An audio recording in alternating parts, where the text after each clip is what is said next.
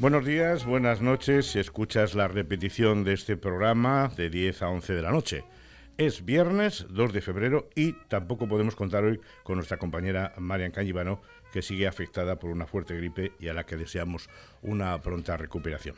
El día se presenta informativamente hablando calentito. Sabemos que ha sido detenido ayer un joven acusado de una agresión sexual a la salida de una discoteca en Erandio en la madrugada del pasado domingo que la mascarilla deja de ser obligatoria en Euskadi a partir de hoy, así lo indica el Departamento de Salud, pero sigue manteniéndose como, como hasta ahora, sigue recomendándose su uso. El motivo es el descenso de la tasa de infecciones respiratorias. El salario crece en Euskadi un 4,6%, pero pierde poder adquisitivo en idéntico porcentaje. El sueldo medio sigue siendo el segundo más elevado del Estado. Y en clave más cercana, Avanto destina 200.000 euros a inversiones que van a decidir los vecinos. Las propuestas se podrán depositar en buzones habilitados en edificios municipales o vía online hasta el 18 de febrero. Además, Portugalete arranca el mes con una agenda llena de actividades para todas las edades. Un centenar de propuestas, propuestas de ocio, actos culturales, entre febrero y marzo comenzando por el carnaval, que tendrá lugar el próximo fin de semana. En el estudio ya están nuestros tertulianos que llegan, espero, con ganas de afrontar los temas que les hemos propuesto. Enseguida los presento. Y en la técnica, como siempre, Ander Vilariño, que nos habla Paco Gandoy y me corresponde esa apasionante tarea de conducir un programa de radio. Antes de meternos en harina, vamos con la previsión del tiempo para hoy y para mañana, eh, de la mano de Euskalmet. Caixo Egunon, hoy el día viene marcado por la nubosidad y por las eh, lloviznas. Eh, de manera ocasional se producirán eh, lloviznas, eh, shirimiri, así que el ambiente va a ser hoy bastante húmedo, sobre todo durante la mañana.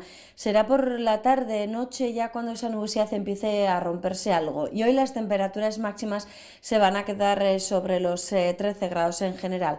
Y el sábado durante la mañana todavía tendremos eh, restos de nubes bajas, pero esta nubosidad eh, irá disipándose durante la mañana y regresará el tiempo eh, soleado. El viento va a soplar flojo con toques del este y las temperaturas máximas suben de forma moderada hasta situarse sobre los 16 grados. Y el domingo es probable que te sigamos con algunas nubes bajas, pero en general va a ser un día de nubes y claros.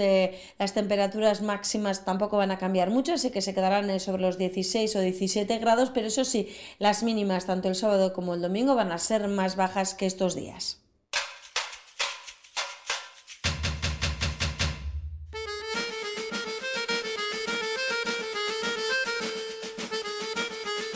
Bueno, ya sabemos que hablar del tiempo siempre es un argumento recurrente, pero hoy ha cambiado el tiempo, está lloviendo y nuestros tertulianos han venido un poco mojados. Elena Echarte, Egunon. Vamos a darle un poquito más de micro, Elen. Y, por supuesto, Ángel Comonte. Que tenemos, buenos días. Esperamos a Rosa Rodríguez, pero algún inconveniente de última hora ha hecho imposible que esté con nosotros. Bueno, digo el, tiempo, pero hace mucho tiempo, mucho tiempo que las escaleras mecánicas de Portugalete están, están en, solfa. Porque, eh, ¿qué pasa? Que Portugalete es un municipio cuya pirámide poblacional revela que cada vez eh, son más mayores eh, las personas que habitan en el municipio.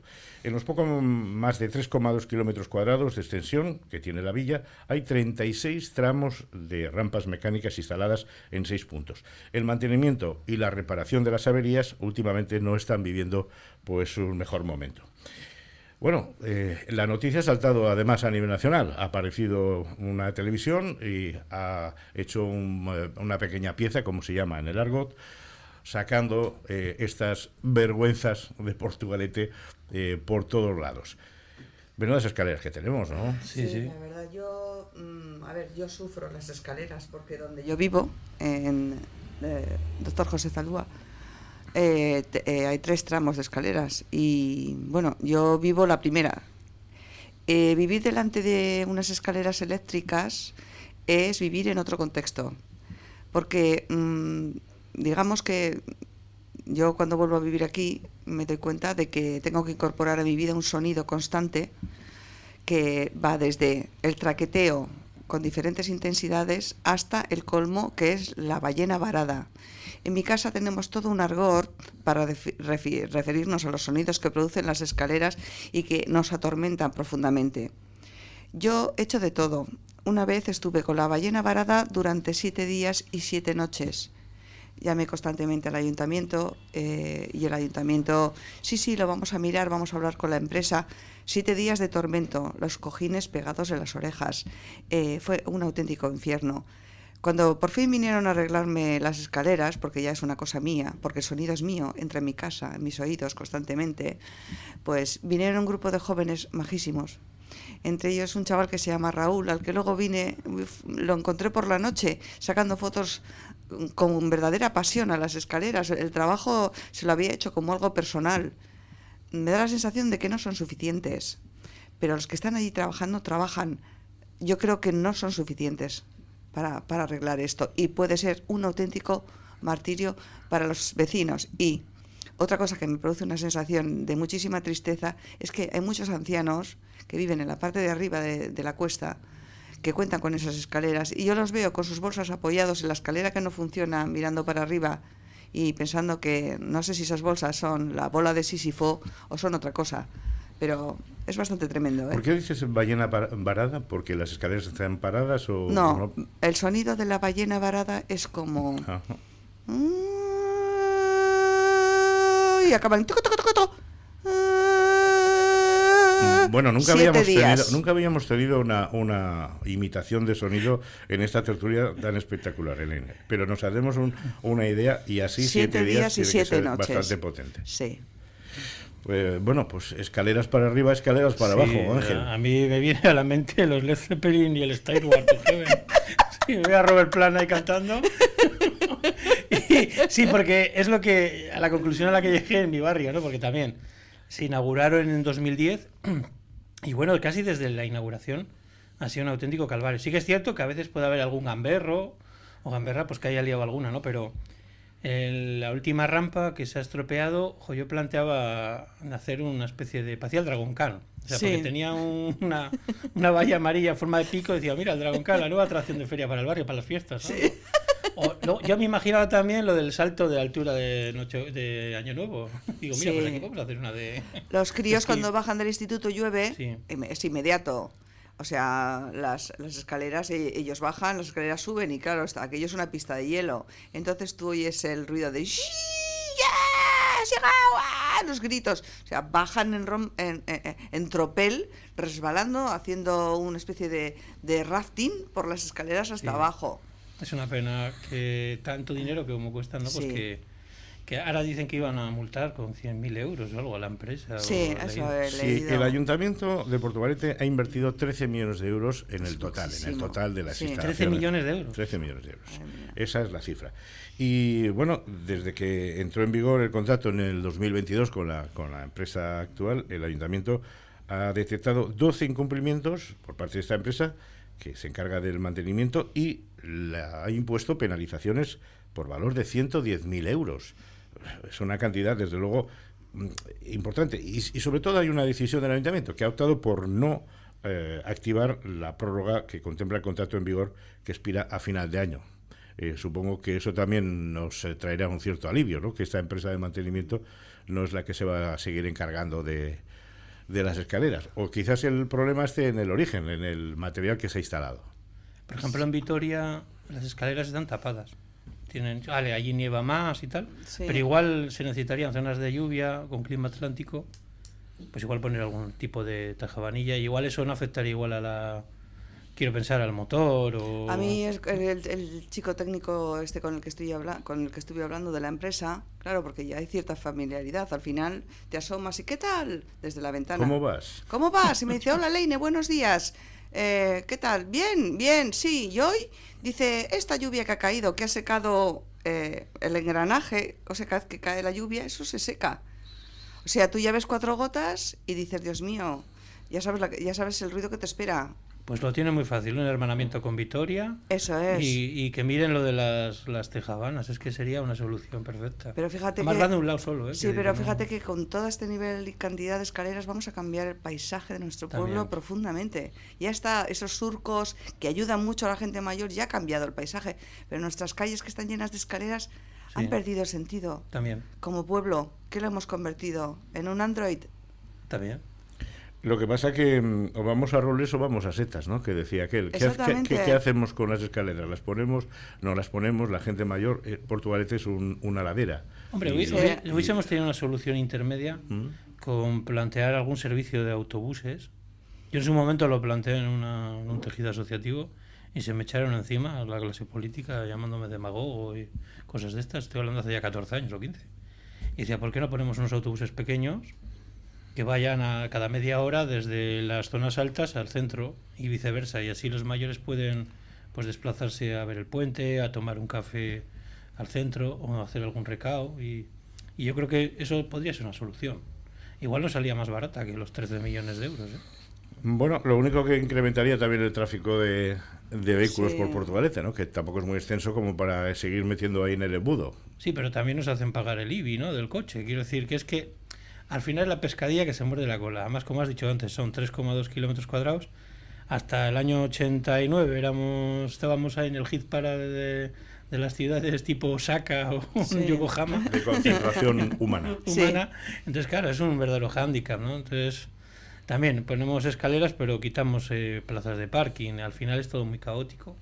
Es complicado, yo creo que es complicado. ¿eh? Mm. La solución es complicada y si encima no funcionan las escaleras todavía todavía peor. Os voy a dar un dato no por abundar mucho más en el asunto que a ver a ver cómo se soluciona porque evidentemente pasa porque primero funcionen y luego que se instalen realmente escaleras adecuadas para el clima que tenemos. Pero os voy a dar un dato. En el 2006 las escaleras de San Roque en su día fueron una instalación modelo. Digo esto porque la alcaldesa de Jerez, Pilar Sánchez, en el 2006 visitó Portugalete para ver cómo se habían construido estas, estas escaleras mecánicas y en el 2009 eh, en el 2011, perdón, instaló las primeras escaleras de este tipo en la cuesta de Palenque, allí en, la ciudad andaluza. Mm, hemos pasado de modelo a otra cosa, ¿no? Sí, eh, eh, eso es lo que, lo que parece. Es que, claro, todas las innovaciones cuando llegan son fantásticas. Es el, mantenimiento, eso es como la fama. Pues eso, es igual. Cuando llegas está muy bien, pero luego manténla. Es que yo creo que se tenían que haber prestado muchos más medios a todo esto. Y, y de verdad que lo mismo que hay una cuadrilla cívica que se pasea, también debería haberse puesto una cuadrilla que constantemente estuviera revisando y controlando el tema de las escaleras. Y no es así y se quedan se quedan desasistidas. Yo creo que deben de estar desesperados la gente que lleva los teléfonos de reclamaciones, porque a veces llamas, llamas y no te cogen en toda la mañana, o sea que más personal. Y yo sí que plásticamente lo que digo del pueblo androide, eh, creo que también se debería haber pensado cómo integrar más esas escaleras dentro de nuestras nuestras calles. Son demasiado demasiado grandes, eh, se ven demasiado y han destrozado todo el paisaje del pueblo. Me parecen bien las escaleras, pero teníamos que haber pensado un poco más en la integración. Le preguntaremos por este municipio androide al alcalde de Portugalete, al que tenemos hoy, precisamente. Hablaremos de las escaleras mecánicas aunque sí noto al consistorio bastante cabreado con este asunto, por aquello de que, claro, evidentemente, a partir de la aparición a nivel nacional de la noticia, pues eh, ha escocido bastante. Ya, hombre, eso ya es otra cosa. Ha subido a otro lado, ya. Bueno, ¿qué os parece si cambiamos de, municipio? Nos vamos a Artoya. Eh, nos vamos a Artoya porque ahí eh, se anuncia un nuevo Mercabiló, un nuevo Mercabiló que va a tener un espacio de 50 hectáreas con un nuevo parque tecnológico del sector agroalimentario que se va a instalar en la zona y que va a suponer unos 60 millones de euros de inversión. Todo, todo ello con muchos, muchos interrogantes. Se calcula que hasta 600.000 vehículos van a transcurrir por la zona, aunque el propio alcalde de la localidad, Saulo Nebreda, va mm, considera, mejor dicho, que el impacto de tráfico no va a suponer un problema para el municipio. Ahí está la noticia. Por cierto, eh, en una comparecencia en Juntas Generales de la diputada de Promoción Económica, Inara Basurco, aseguraba que, el traslado de Mercabiló a Ortuella podía comenzar en el 2027, año en el que las primeras empresas podían estar ubicadas para situarse definitivamente en el 2028. Eso está ahí a la vuelta de la esquina. Sí. Esto es un Matrix, una Sí, eso iba a decir. Esto, estaba en ello. Digo, ¿esto, esto es son palabras o va a ser una realidad? No sé, estoy como con muchas dudas referente a esta noticia. Me parece como, no sé. Es que todavía no, han abierto el parque tecnológico. Sí. Eh, se ha cargado toda una zona de patrimonio histórico de lo que eran las guerras carlistas, la zona minera. Eso es, miedo me da. No se, ha, no se ha potenciado algo más realmente igual de cara al turismo, ya que vendemos eso, ¿no? Fuera, ¿no? Lo del Euskadi, ven y cuéntalo. Y esto a mí me, me, me resulta muy mm, poco irreal y poco cercano al pequeño comercio y a los autónomos, a los trabajadores autónomos. Porque seamos realistas, ¿no? O sea, eh, mientras la margen izquierda o la zona minera estuvo gobernada por, por cierta, cierto partido, no interesaba mover ese tipo de cosas. Cambian las elecciones hace unos años y de repente los contrarios, que también están en coalición, que también es algo surrealista, eh, plantean hacer este cambio, ¿no? A mí me da mm, la sensación de que en el fondo detrás de todo esto hay un movimiento urbanístico puro y duro. O sea, porque el Mercabilbao de Basauri tiene muchos metros cuadrados, hectáreas, vamos. En su época el Bilbondo era la zona donde tenían las cámaras frigoríficas de parte del Mercabilbao y se convirtió en Bilbondo. Y ahora pues esto, pues me recuerda a lo del Mass Center, cuando era un matadero, el matadero de Baracaldo, que se quemó, luego se hizo el más ocio y tal, y todo el escándalo que hubo en su época. Y no sé, a mí esto me parece un poco como surrealista porque realmente la gente de la comarca tampoco sabe realmente dónde va ubicado el, el propio nuevo Merca Bilbao Ortuella, porque es una zona extensiva de, de, lo que eran las minas, que yo al principio pensaba que era el parque tecnológico, como se había inaugurado y tal, o se iba a inaugurar, pero resulta que no, que va en otra ubicación. Entonces, ¿qué, qué cambios se van a dar urbanísticos? ¿Qué va a ocurrir con gente que tenga allí pues una casita o una huerta o cualquier otra cosa? No sé. Y luego el, rollo caótico, ¿no? De si es la autovía de Castro, que tiene dos carriles, y ya hacia Basauri era un caos, pues hacia la zona minera puede ser aquello, el, la película aquella, el gran atasco, ¿no? Sí, ¿y qué va a ser de Ortuella? ¿Y qué va a ser de Ortuella? ¿Qué va a ser de la gente que vive en Ortuella? Queda ahí, ¿no? Como en una isla. Eh, sí, y esto va a traer riqueza a Ortuella o simplemente va a cambiar tanto el paisaje que los va a desalojar. Es decir, ¿qué proyecto hay detrás de, de imponer un, proyecto como este? Porque al final, eh, bueno, va a ser un proyecto para mucha gente, pero yo no sé los locales que ya tienen esa, esa, nuestra zona minera está llena de cicatrices, si esto va a ser simplemente otra cicatriz o un socavón o algo que va a empezar y va a quedar ahí abierto. O sea, no termino, no termino de encontrarle el, eh, lo que, el sentido, lo que sí que me está asustando últimamente es que estamos recibiendo muchas noticias, no sé si por los cambios políticos o, o, qué, sobre, sobre los montes de Triano y todo lo que tiene que ver con, con, nuestra zona minera. Mucha potenciación de la parte industrial, ahora de repente este mercatal llevado a esa zona. Mm, no, sé, no sé si estamos espiando un mea culpa, o, pero a golpe de incomprensión haciendo grandes proyectos, grandes edificaciones que, que nos están dejando anonadadas, porque yo no sé si están contando realmente con, con la gente de allí. No tengo ni idea. ¿Ortuya habrá votado, sí, a este proyecto? ¿Se lo habrán ofrecido? Bueno, parece que no están previstas las infraestructuras eh, que se van a necesitar para, para acoger el, el, tráfico que va a arrastrar este, este mercado eh, cuando se, se, deje Basauri. Eh, no están claros los empleos que se van a crear y por lo menos tampoco parece muy claro eh, qué tipo de empresas o qué empresas se van a, instalar en el nuevo parque agro, agroalimentario.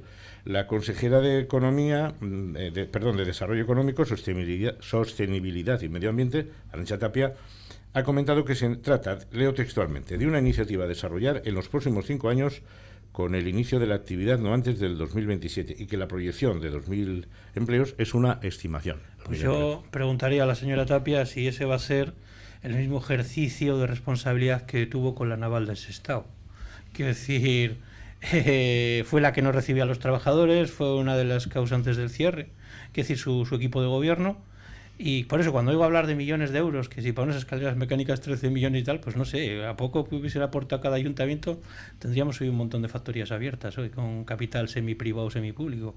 Entonces, a mí esto me parece un poco agobiante, porque son muy buenas palabras, pero ¿qué va a pasar con la gente Basauri? ¿Qué va a pasar con los puestos de trabajo que había allí?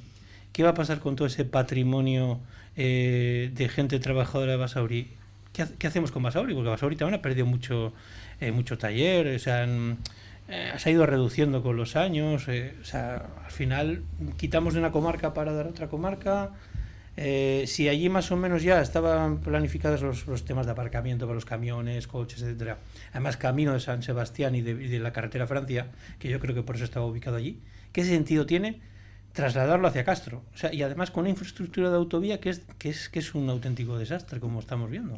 Que, a ver, que comparando mm. con la carretera general que teníamos antes, pues un milagro, ¿no? Sí, claro. Pero lo de antes, aquellas excursiones sí, de cuatro horas. Sí, que no llegabas nunca. era, en sí era estar en el coche. ¿eh? Pero claro, son dos carriles, hay accidentes, que, que sigue siendo una carretera complicada. Pues no sé, ¿no? Y lo que dices es todo como se está vendiendo, pero sin dar tampoco algo. Mire, señores, tenemos esto vamos a hacer esto y... El impacto va a ser este, este, hablar de realidades, porque me suena como a aeropuerto valenciano, ¿sabes? Eh, es, eh, ese aeropuerto que se construye y que luego nunca pasa un avión por encima.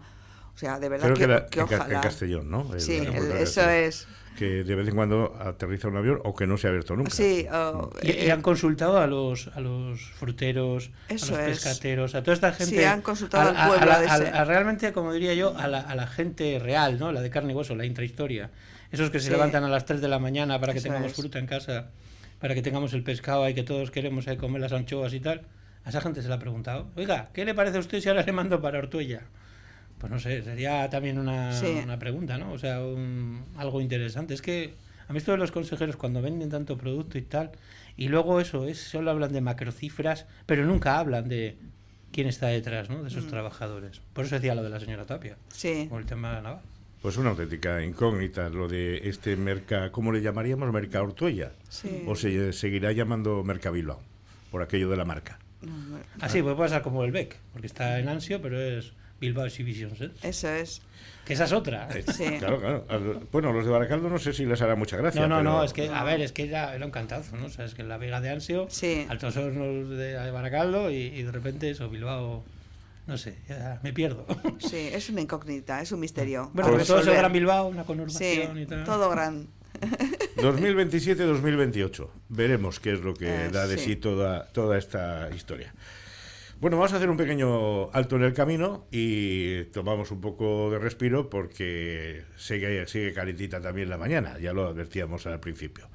Sigues en Portu Radio, aquí en el 99.9, esto sigue siendo Cafetería. Digan lo que digan, ahora es el momento perfecto para comenzar con Inmobiliaria Tarraque. No buscamos tu piso, buscamos tu hogar. Encuéntranos en www.tarraque.es, en la Avenida Libertador Simón Bolívar, junto a su calde, o en el 946 046 911. Recuerda, Inmobiliaria Tarraque. No buscamos tu piso, buscamos tu hogar. Lencería Nereides es tu mejor aliado. Te sentirás realmente cómoda y encontrarás lo que estás buscando.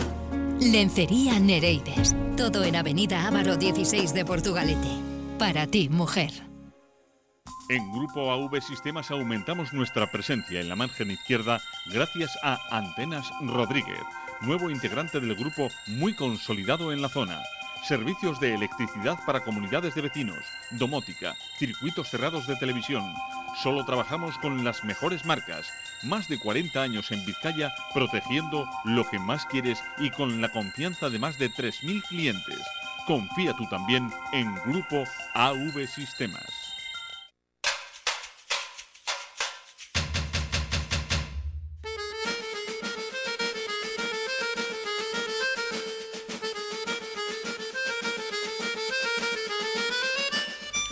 Pues la tertulia sigue. Internamente nuestros tertulianos eh, siguen comentando las noticias del día que hoy eh, pasa además por, por Arcelor, la Arcelor Mitral de Sestao, la fábrica heredera, recordemos, de Altos Hornos de Vizcaya. Nos acordamos de Altos Hornos de Vizcaya, supongo que todavía claro, claro. nos acordamos.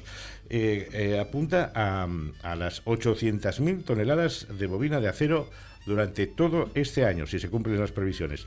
Esto abre la puerta a un quinto relevo, se supone, para incorporar nuevos trabajadores. Actualmente la fábrica cuenta con 300. La multinacional mantenía hasta ahora en Sestao, en un régimen mixto, en el que se intercalaban paradas con periodos de actividad, pero 2023 ha sido un ejercicio ya de cierta continuidad y eso se ha traducido en un balance de producción también mucho más sólido, por encima de las 300.000 toneladas. Vamos a pasar, o van a pasar, de 300 a 800.000 toneladas. ¿Esto es una buena noticia? Yo creo que sí. Yo creo que sí. Mm, no sé en qué momento este señor, este señor indio, se enamoró de nosotros, Vital, que está muy, muy presente en el estudio de la comarca minera, eh, como parte de la historia de, nuestro, de nuestra producción, de nuestra industria. Y yo creo que es muy buena noticia. Mm, si esto va a servir para que esa comarca que ha quedado tan depauperada y tan, tan, tan olvidada sirva, siga para, sirva para ofrecer tantos puestos de trabajo y pueda subir el nivel, el nivel el, de, ese, de, de, esas personas, para mí bienvenido sea. Todo lo que sean inversiones, yo creo que está bien. Y además, ¿qué leches? Creo que nos lo debe. creo que este hombre nos lo debe. Eh, el, el, Vital, el, el, Vitales. Sí. ¿Y, ¿Y, eso por qué? Eh, porque él compró eh, Altos Hornos y, más cosas eh, en un momento de absoluta decadencia cuando hubo, un tránsito entre lo minero y lo industrial. Eh, y se aprovechó, le salió bien, tuvo ojo, hizo compras aquí en Euskadi de grandes empresas que, que, le salieron muy bien, él sabía que estaba comprando oro, aunque ese oro no brillase en ese momento. Y yo creo que todas las inversiones que él pueda hacer ahora es como yo siempre tengo ese punto de justicia social. Y creo que está muy bien que lo haga, está muy bien. Por eso digo que nos lo debe porque él también se ha hecho muy rico. Bueno, es una forma de verlo. Eh, sí, luego. es una sí. forma de No, verlo. no, no, de Yo no me fío. Eh, no, no, no estoy de acuerdo con eso de mm, a mayor toneladas, mayor progreso social. Quiero decir, eh, y me voy, a, voy a las cifras y hechos, ¿no? En el año 90, eh, Altos Hornos de Vizcaya se, se- eh, automáticamente se hizo una gran inversión con un arreglo de los tres altos hornos que había. Se gastaron unas cifras millonarias, todo iba adelante y de repente aparece un informe Kawasaki por el cual se elimina la, producción aquí de, del acero y se sacrifican los tres altos hornos eh, frente a Ensidesa, porque todo formaba parte de la Corporación de la Siderurgia Int- Integral, la CSI. Y todo esto es producto, pues eso, de las privatizaciones que se han ido haciendo en la siderurgia integral. Y bueno, pues este hombre cuando coge todo es cuando ya tiene ya prácticamente pues todo fusionado con Arcelor, etcétera, ¿no? Entonces a mí me da miedo que llegue un tipo y que diga, no, como yo soy millonario y... Ahí, sí. y- Eh, ahí viene, nos lo debe. Y ahora me, si tiene que hacer algo bueno, me, me caso en Barcelona y va Trias, Sí. entonces alcalde a la boda. 3.000 y todos- personas, 4.000. Todos ahora los que están ahí en el proceso y tal, y todos ahí bailando el eh, pita pita, ¿eh? el ¿no? Pita pita. Que sí, pues sí, todo muy, muy anecdótico, muy Bollywood y tal. Ay, ay, ay. Pero, ¿qué Ay, ay, pasa ay. con pues con aquel, aquellas plantillas que teníamos? Sí. Eh, sería ahora también el debate de lo que decía Luz, ¿no? La máquina o el hombre.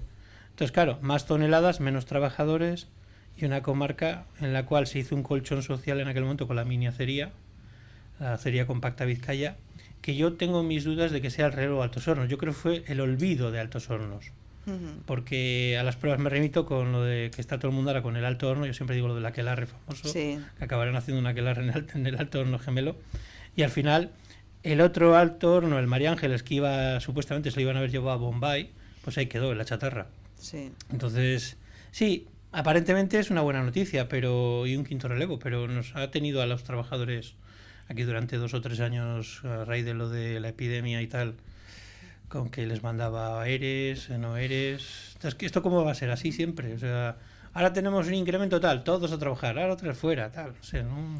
Con, con ese apunte que has hecho sobre Altos Hornos, noto un, un- un punto de nostalgia, Ángel. Sí, ¿Mm? Sí, porque considero que cuando oigo, sobre todo en algunos medios ¿eh? de, de comunicación a nivel televisivo, de la ciudad industrial, la comarca industrial, la zona minera, digo, pero ¿qué zona minera? ¿Qué?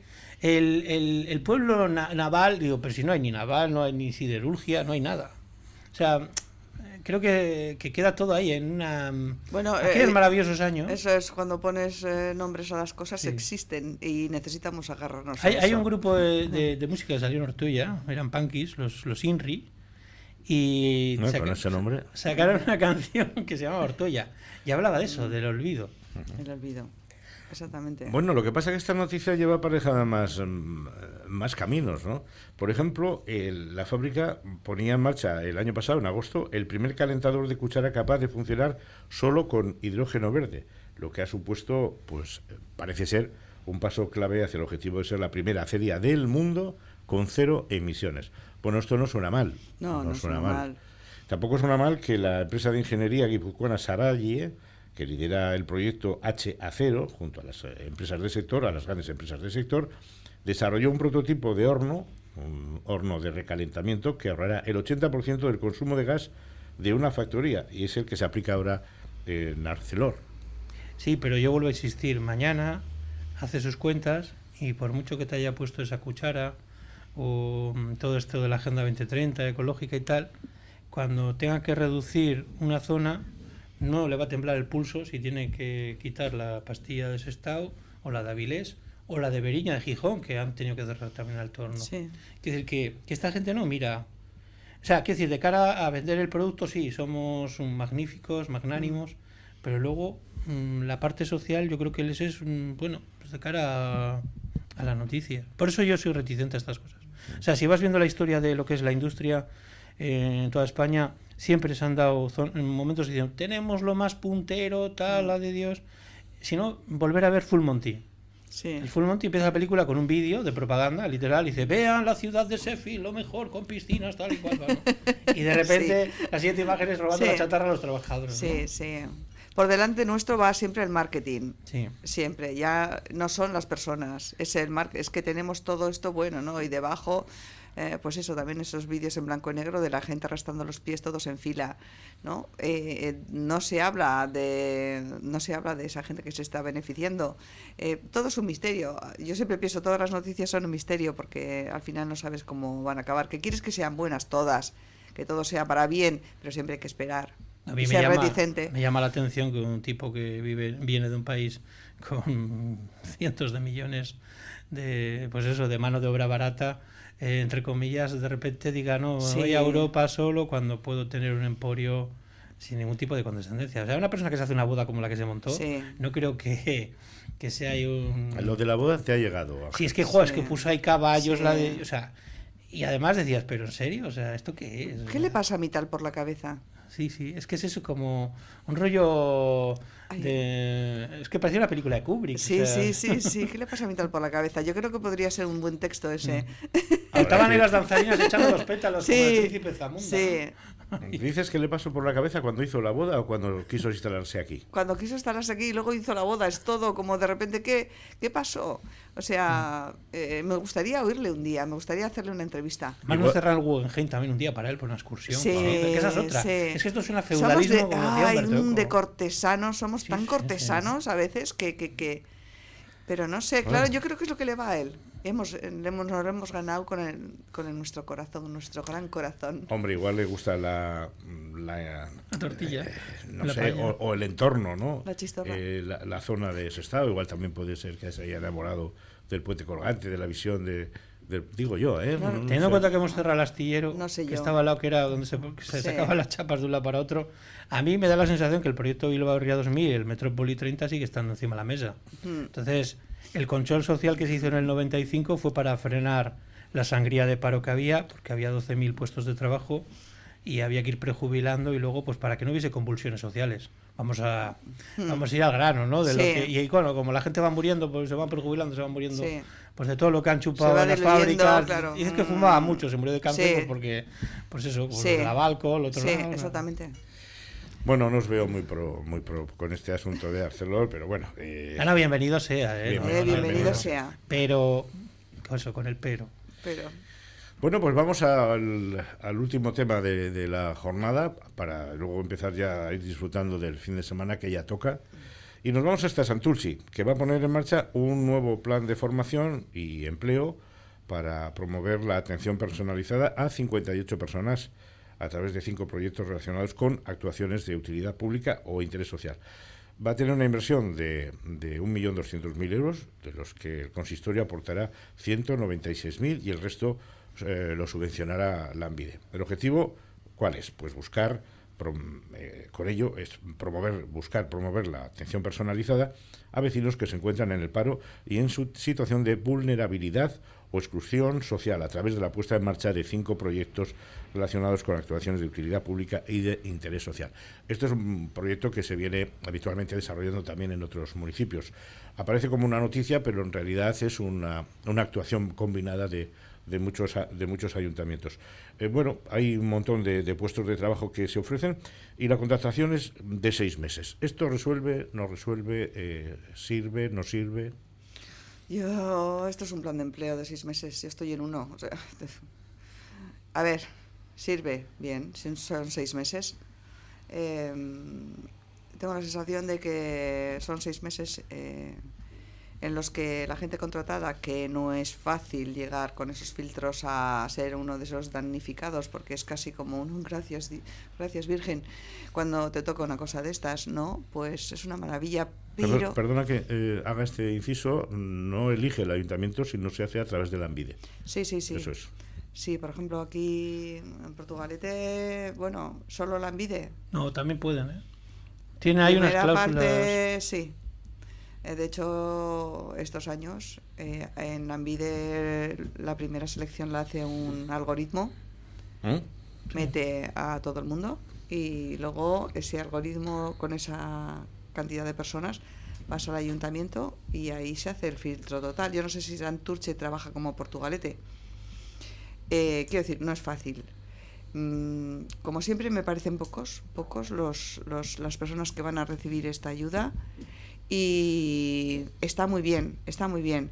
Eh, lo que no se habla nunca en estos planes de empleo es de cierta continuidad. Es como, bueno, me tomo un chupito de trabajo y luego ya está.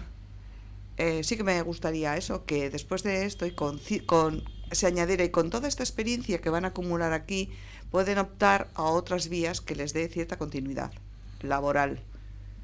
Pero... Sí, pero es cuando te va a decir el ayuntamiento que ellos no son una bolsa de trabajo, una, bolsa de empleo. Sí. Yo trabajé en un plan de empleo hace 22 años, en el archivo además. Y puedo decir que era más eficiente el INEN que el ANVID en aquella época. Con menos eh, sistemas informáticos, te llamaban por teléfono, quedaban contigo, te decían, mira, y esto, eh, creemos que tienes el perfil. No miraban si eras a ver, en ciertos trabajos pues miraba la, formación que tenías, pero no había tal cuestión de selección darwinista como hay ahora. Sí, porque tú ahora imagínate, dices, bueno, pues como yo tuve una huerta, pues me apetece apuntarme en jardinería. No, no va a haber prioridad a ti, no puedes, porque eres licenciado. Entonces, ¿qué pasa con toda esa gente licenciada? Si solo puedo hacer dentro de ellos a la biblioteca o al archivo, y si quiero estar con los ancianos dándole charlas, ya no decir, queda, queda o sea, mm. y en, aquella época era como más, eh, más fácil. Hicieron lo de no, es que esto tiene que ser más cercano porque el gobierno vasco, tal y cual, vendieron la moto. Ha sido una catástrofe incluso para poner el sello. Es que, no sé, y luego a mí eso de que me pongan un cartel cada vez que voy al paro me suena a lo Pink Floyd, ¿no? La Another Brick on the Wall. Mirando hacia allá, silencio. Eh, un guarda de seguridad que me dé la información. ¿Pero esto qué es? El guardia de seguridad está para cuidar. Pero es que ya están incitando a que parece que somos unos violentos, los parados o, cualquier trabajador. O sea, es como cuando vas también a, pues a temas de, ambulatorios, que hay un guardia y dice, ¿cómo que usted da la información o no? Que la den los que están ahí trabajando.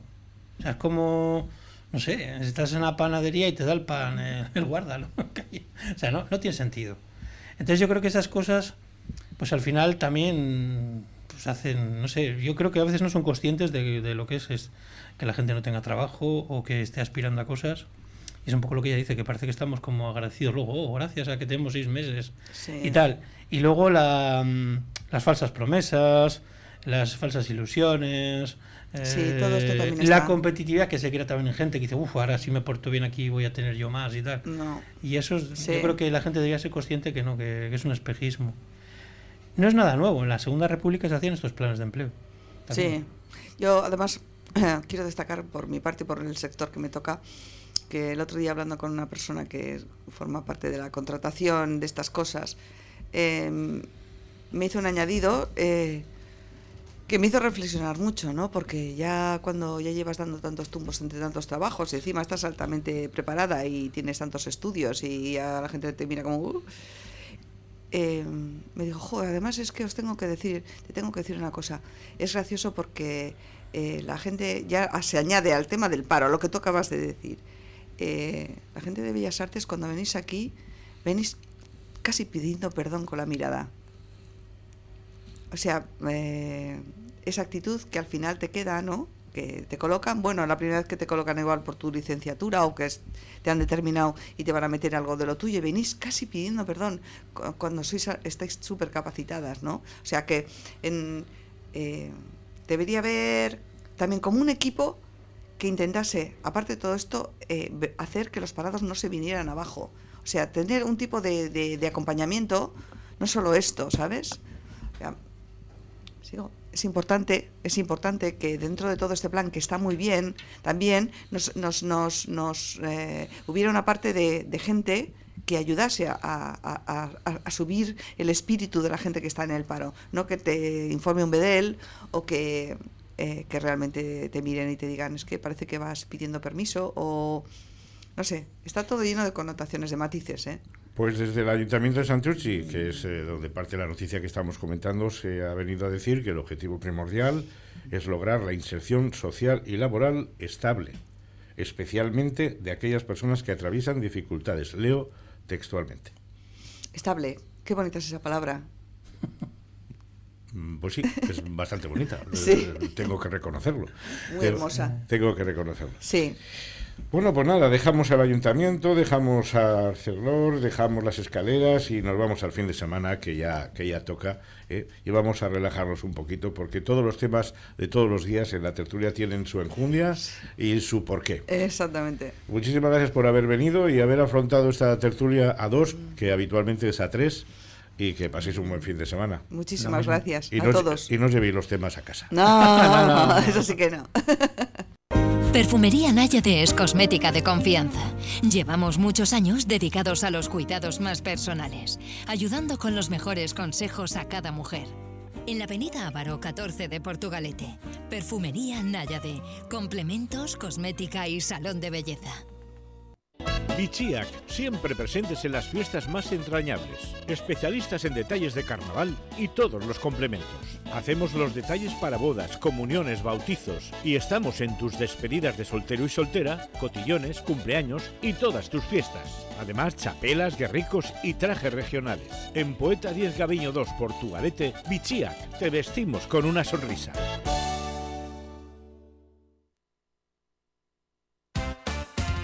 Bar-restaurante Mendy Berría. Abrimos a las 9 para ofrecerte el mejor café con nuestros mejores pinchos. Disponemos de menú del día, raciones, comidas concertadas y para llevar con la calidad de siempre.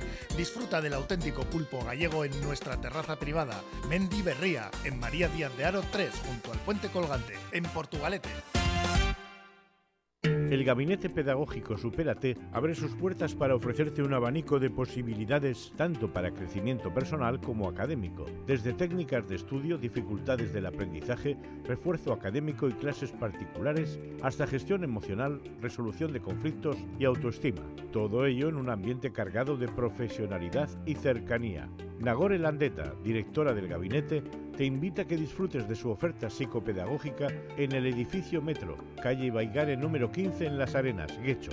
Llama al 678-191-003 y conoce todo lo que trabaja para ayudarte a convertirte en tu mejor versión. Recuerda 678-191-003 o bien en nagorelandeta.org. Nagore Landeta y supérate, una mano amiga cargada de profesionalidad. Como es habitual, el alcalde de Portugalete, Miquel Torres, eh, está, bueno, pues en este estudio cada 30 días para repasar eh, aspectos de la política municipal. Miquel, buenos días. Eh, buenos días. Te agradecemos esta periodicidad, ¿no? De, mes a mes ir escarbando en los temas municipales. Encantado que además eh, preocupan a la gente. Y, a veces los temas que, que, están en la calle, que están en las redes, que están en los bares, en los comercios, no son temas de, de, gran enjundia presupuestaria, por ejemplo, pero son temas como del día a día. ¿no? Uno de esos, mm, de esos aspectos es, em, eh, bueno, pues en, en, el pleno del 28 de diciembre, una decisión que el Partido Socialista eh, toma con respecto al tema de, de pensiones. Eh, las pensionistas de Portugalete eh, acudían al Pleno para pedir al Ayuntamiento que inste al Gobierno vasco a, completar, a complementar las pensiones más bajas hasta los 1.080 euros. Y bueno, en este sentido, eh, explicabas en este Pleno municipal una serie de circunstancias. al final, eh, solo ha sido apoyada por, por, dos grupos que han presentado la moción EH Bildu y el Carrequín. El Partido Nacionalista Vasco y PP se han abstenido y el Partido Socialista de Euskadi ha votado en contra. Esto se puede entender mal, Níquel. Bueno, la verdad es que hay que explicar bien todo y el fondo de, la moción. Es decir, si hay un partido que en los últimos años ha apostado por subir las pensiones en este país, ha sido el Partido Socialista, más de una forma eh, muy importante y además reconociendo pues una pérdida de poder adquisitiva, pues sobre todo que había habido durante los últimos años y legándola al incremento del IPC, cosa que no había habido nunca. ¿no? Y en ese sentido, nosotros somos los máximos defensores de la actualización de las pensiones y especialmente de unas pensiones dignas. Ahora bien, cuando se presenta una moción, una moción se mezclan muchas cosas, ¿no? Entonces se mezclan cosas que estamos haciendo, se mezclan cosas que nosotros no podemos hacer legalmente, porque no se pueden hacer.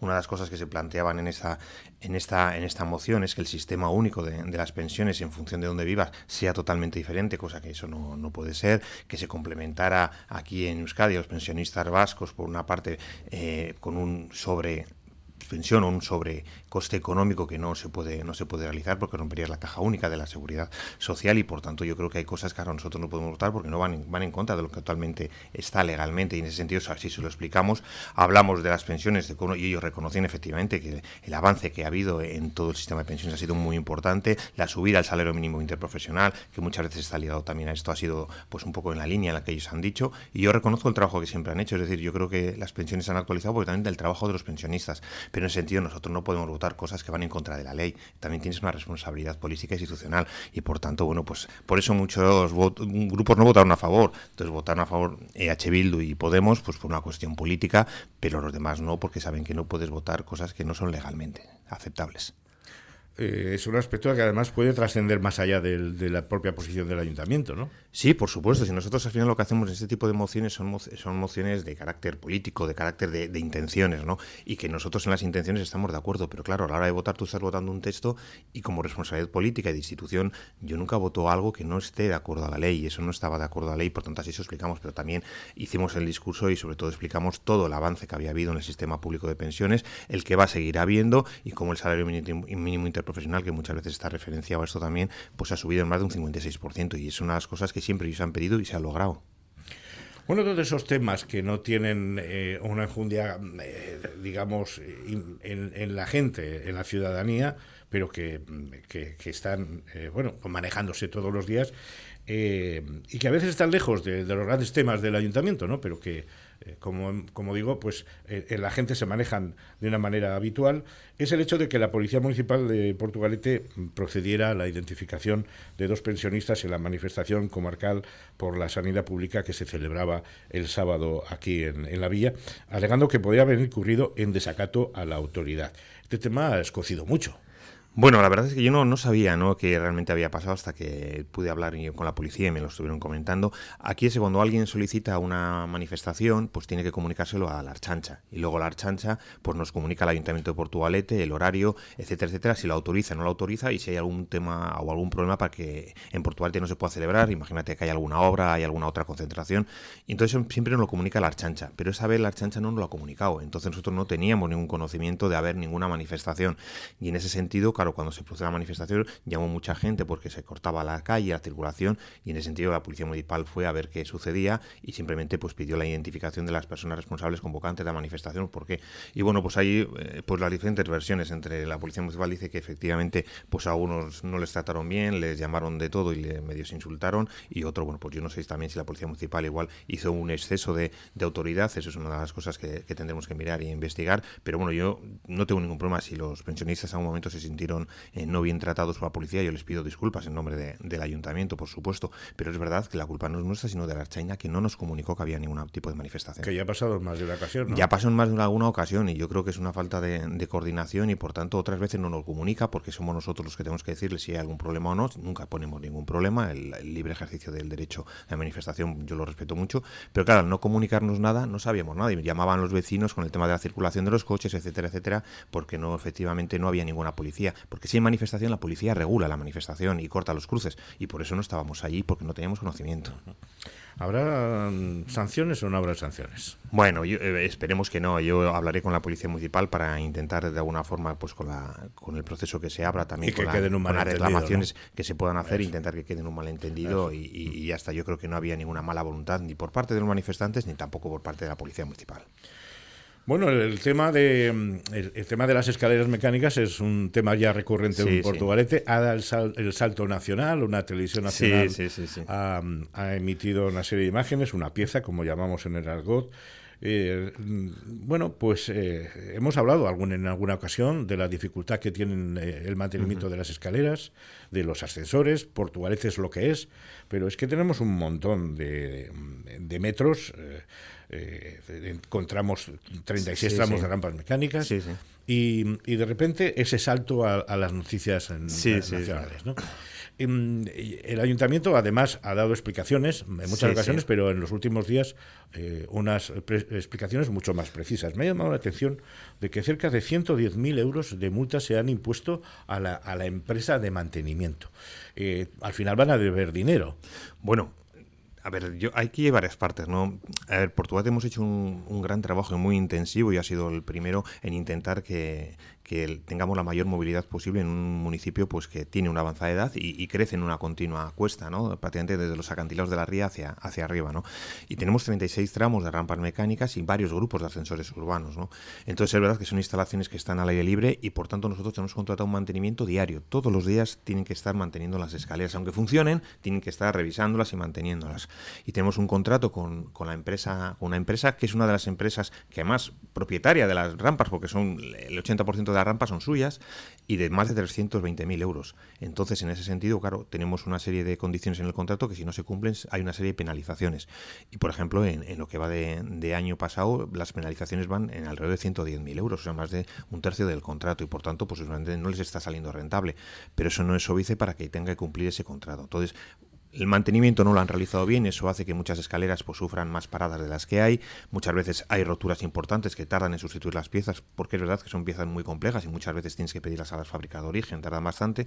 Luego también hay mucho vandalismo, nos rompen los pasamanes, nos los rajan, nos meten en, las, en los rodamientos pues, clavos, etcétera. Los ascensores nos rompen las botoneras, nos las arrancan. Bueno, eso es a diario, además los vecinos nos suelen llamar o nos mandan fotos cuando eso, eso sucede. Y bueno, intentamos que el mantenimiento sea lo más rápidamente posible, pero sí es verdad que la empresa no ha cumplido bien en el mantenimiento a mecánicas y luego hay una circunstancia muy expresa que, son las de Vallecilla, que en su día cuando se pusieron, pues se puso un tipo de rampas diferentes, nuevas, que, que vivan en el proyecto arquitectónico, no tienen fosos, son pasillos rodantes, pero se nos hemos dado cuenta y la empresa también que no han funcionado bien porque no están hechas para estar a la intemperie con esa pendiente. Por tanto, esas cuatro se van a sustituir las de Vallecilla, así que estamos trabajando ya en el proyecto de arquitectura y de ingeniería para cambiarlas y por tanto las vamos a cambiar por completo. Y el resto, bueno, pues tuvimos una reunión con la empresa de mantenimiento y ahí ya pusimos un, un punto y final y por tanto un ultimátum para que si querían seguir manteniendo las escaleras de Portugalete o no, pero nosotros vamos a no prorrogar el contrato, a sacar un nuevo contrato de mantenimiento y bueno, y ahora bueno, pues están en un proceso, no han pasado un planning para intentar poner todas en marcha lo antes posible.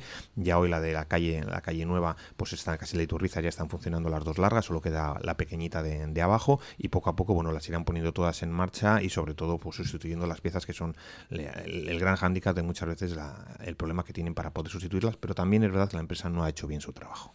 Son muchos metros de, de- de escaleras y de Son muchos. Son muchos. Tenemos el claro. porcentaje de rampas más importantes, el número de rampas en función del número de habitantes. En, en Vizcaya y en Euskadi tenemos 36 y muchos grupos de ascensores urbanos, ¿no? Y por tanto las rampas son necesarias en aquellos lugares en los que no son posible poner ascensores. Las últimas las pusimos en la calle de Palangreros y están funcionando muy bien, pero claro, hay otras que ya pues llevan sus años y eso hace que el mantenimiento tenga que ser cada vez mejor y se van sustituyendo en componentes, se van renovando, pero bueno, pues no es el ritmo al que nosotros nos gustaría y en eso, bueno, pues nosotros aplicamos las sanciones, que es lo que podemos hacer por el contrato que tenemos. Y los datos son espectaculares, 45.000 desplazamientos. Sí, sí, sí. No, es una barbaridad. Sí, alrededor tenemos eh, tenemos establecido más o menos que hay 45.000 desplazamientos diarios en las rampas no mecánicas, en los mal, ¿eh? ascensores, claro, personas que muchas veces suben en varias, varias veces y es mucho y la gente las utiliza. Cuando están paradas es un gran sacrificio para, la, para las personas, porque hay que re- decir que esto lo que hace es conectarnos pues con las partes bajas de los barrios, favorecer la movilidad, que la gente salga más y sobre todo también bueno pues intentar que de alguna forma el municipio sea más accesible.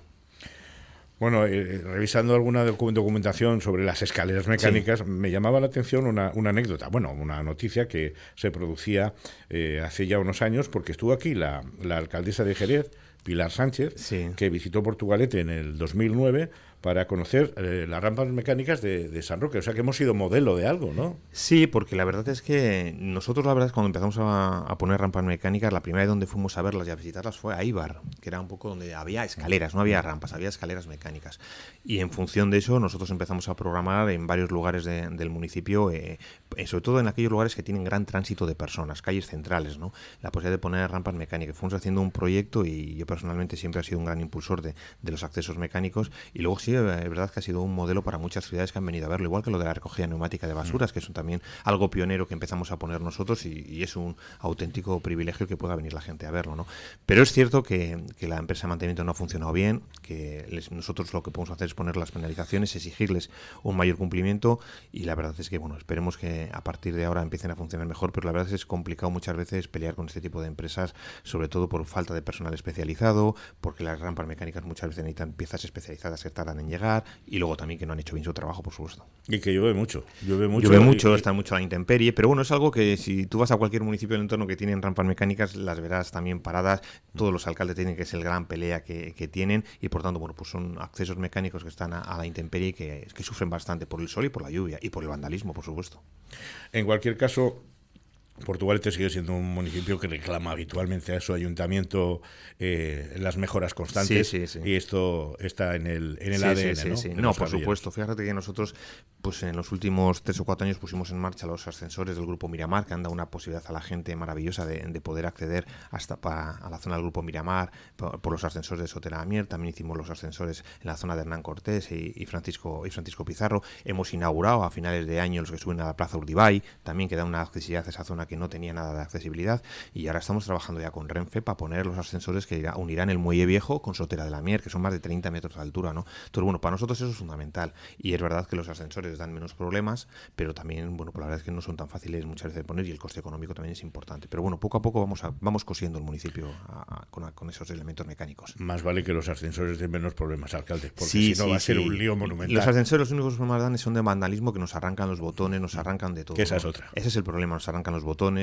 y la verdad es que a pesar que algunos tenemos cámaras, pero da igual, porque los que entran saben que hay una cámara y se ponen con la sudadera y tal y no se les ve. Y son actos vandálicos. Además siempre ocurren los viernes a la noche, sábados a la noche en ese entorno.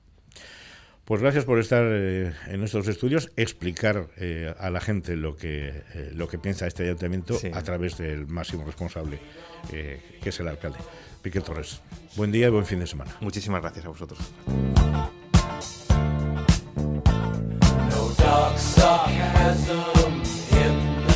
Terminamos aquí Café Guía por hoy. La tertulia ciudadana ha marcado, como todos los días, la enseña del programa. Ha estado también en el programa el alcalde de Portugalete, Miquel Torres, con el que hemos repasado algunos aspectos de la actualidad eh, municipal, especialmente dedicándonos al tema de las escaleras mecánicas que tanto están dando que hablar en el municipio. Buen día a todos, os esperamos el lunes eh, a partir de las 10, después del programa, y la cafetera que dirige y presenta Fernando Berrín será la antesala de este tiempo de radio. Un saludo de Ander Vilariño en el control y de quien nos habla, Paco Gandoy. Agur a todos.